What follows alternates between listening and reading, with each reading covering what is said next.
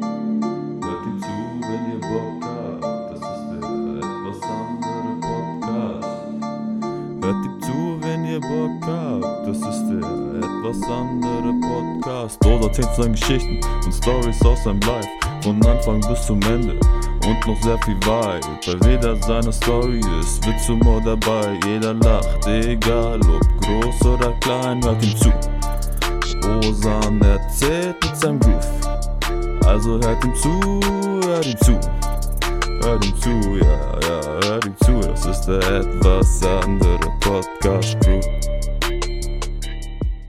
Leute, was geht? Lang nichts mehr gehört. Besser gesagt, lang nichts mehr aufgenommen. Aber heute in alter Frische wieder mal eine Traumstory, was ich letztens, oder letztens, nein, nicht letzte Nacht, aber letztens geträumt habe. Und wir analysieren am Ende diesen Traum und fassen den, okay, wir fassen nicht zusammen, aber wir, wie sagt man das? Wir, wir entnehmen aus der Story die Kernessenz und machen einen moralischen Abschluss. Der eloquente Boss.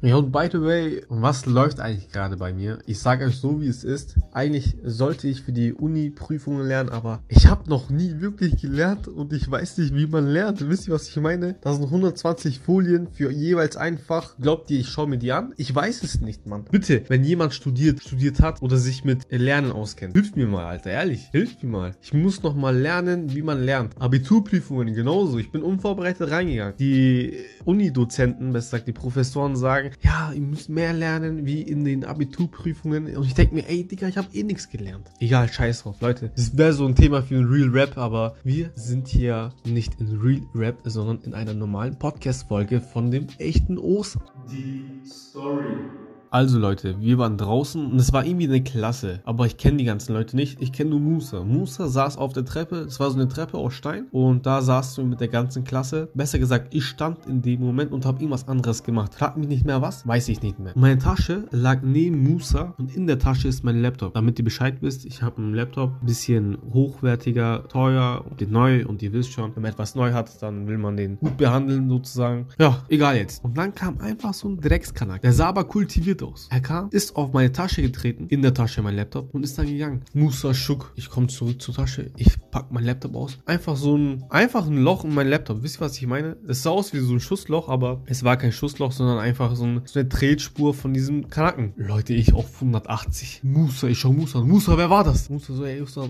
besser nicht. Ich so, Musa, wer war das? Er schaut mich so an, er zeigt mir zum Kanaken. Boah, Leute, ihr, ihr wisst nicht, diese Aggression in mir. Ehrlich, ich war so aggressiv. Ich würde gern mal, ich würde echt gern mal wissen, wie ich aussah, während ich das geträumt habe, weil ich war so aggressiv. Aggressiv wie noch nie. Der Agro-Türke einfach. Und wisst ihr, was ich meine? Ich gehe zum Jungen, ich hau ihn so, bam, gegen sein Gesicht. Er macht so, Ostern, was machst du da? Ich denke mir so innerlich, hey, Bro, der muss ja schon längst Knockout sein. Ich habe ihm so eine Bombe gegeben, was ist los mit dem Typ? Er schaut mich so an, aber so richtig nett schaut er mich an, aber er lacht nicht. Wisst ihr, was ich meine? Sondern so sympathisch schaut er mich an, mit einem ernsten Blick. Und ich sag zu ihm, du Spast, du bist auf meine Tasche getreten, da drin war mein Laptop, du hast ihn kaputt gemacht. Er schaut mich so an, er so, ja, im Sinne von, ja, juckt mich nicht. Boah, sein Gesichtsausdruck, ne? Leute, ich wurde noch aggressiver. Nicht mehr 180, sondern 260. Auf 260 Grad, Digga. Ich hau ihn in sein Gesicht. Bam, bam, bam, bam, bam. Ey, Leute, ihr, ihr wisst nicht, ich habe so krass gespürt, diese Aggression in mir. Digga, eine Bombe nach der anderen. Bam, bam, rechts, links, rechts, links. Ich höre so. Digga, ich dachte mir, ich habe fünfmal seine Nase gebrochen. Aber er, er zuckt nicht mal. Er ist so so.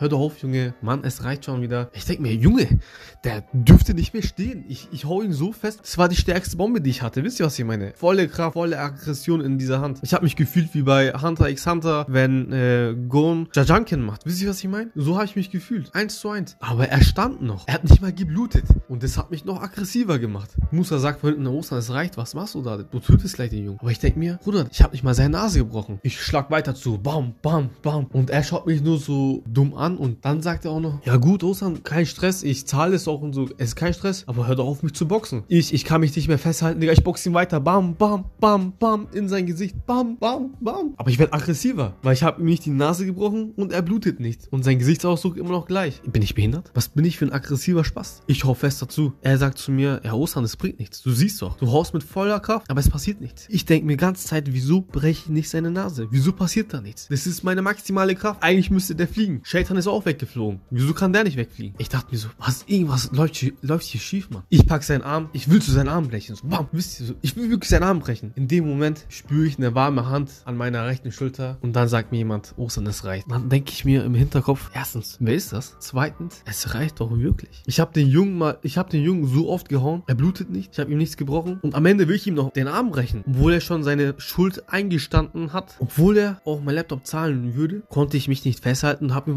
weitergehauen. Und dann diese Hand hat mich festgehalten, hat gemeint, Ostern, es reicht. Diese warme Hand mit dieser Engelstimme. Aber in Wirklichkeit war hinter mir niemand, sondern das habe ich mir nur eingebildet. Das war mein gutes Ich in mir. Mein gutes Ich. Und dann hatte ich in meinem Körper ein Gespräch zwischen meinem guten und bösen Ich. Wisst ihr, was ich meine? Und dann dachte ich mir, hey Ostern, bist du das? Du haust den Jungen gerade grundlos zusammen. Er gesteht doch seine Schuld. Er zahlt dir doch deinen Laptop. Wieso haust du noch weiter? Ich denke mir so, ich habe den Jungen losgelassen. Ich so, Bro, es tut mir leid. Ich weiß nicht, was passiert ist. Ich war blind vor Wut. Ich konnte mich nicht mehr beherrschen. Ich habe dich zusammengehauen. Und das Krasse ist, ich wollte ja unbedingt, dass er blutet. Wisst ihr, was ich meine? Ich, hab, ich wollte ihn so lange hauen, bis er blutet oder bis ich ihm was breche. Und dann dachte ich mir, wieso? Wieso bin ich so aggressiv? Und ob, dies, ob, es, ob, es ob ihr es mir glaubt oder nicht, bin mit dieser Aggressivität durch diese Aggressivität nachts aufgestanden und hab dann überlegt, Digga, wieso habe ich den Jungen so heftig zusammengehauen? Und wieso hat er nicht geblutet? Am nächsten Tag, ich habe mir so überlegt, so, hey, was wollte mir dieser Traum sagen? Und habe ich so überlegt, Die Traumanalyse. ich glaube, ich weiß jetzt, was mir mein Traum sagen wollte. Und zwar, Leute, die mich kennen, die wissen, ich bin eigentlich ein ganz netter Kerl, würde ich sagen. Und es war die Nettigkeit.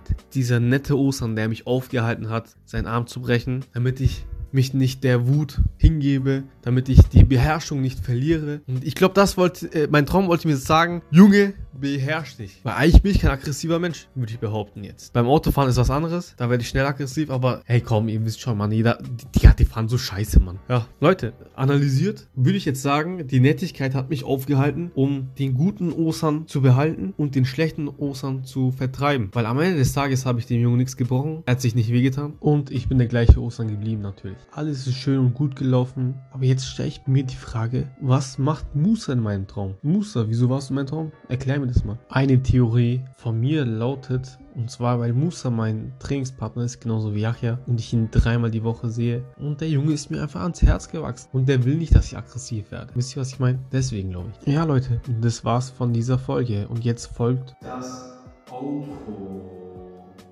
Leute, ich muss mich kurz fassen, denn ich fahre gleich zum Flughafen und hole meine Mutter ab. Ich freue mich sehr.